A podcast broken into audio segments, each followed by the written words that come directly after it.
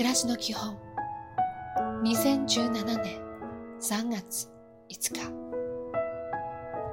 おはよう。春ですね。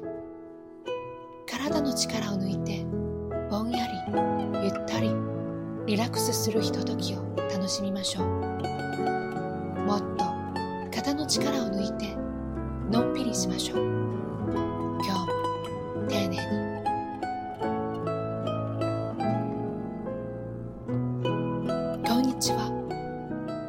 仕事の疲れのほとんどは上半身と言われています。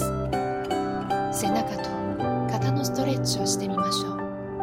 無理をせず息を吐いてゆっくりストレッチをしましょう。いい一日を。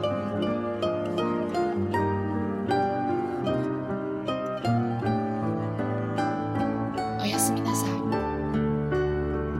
暖かい服を着て夜の散歩してみませんか？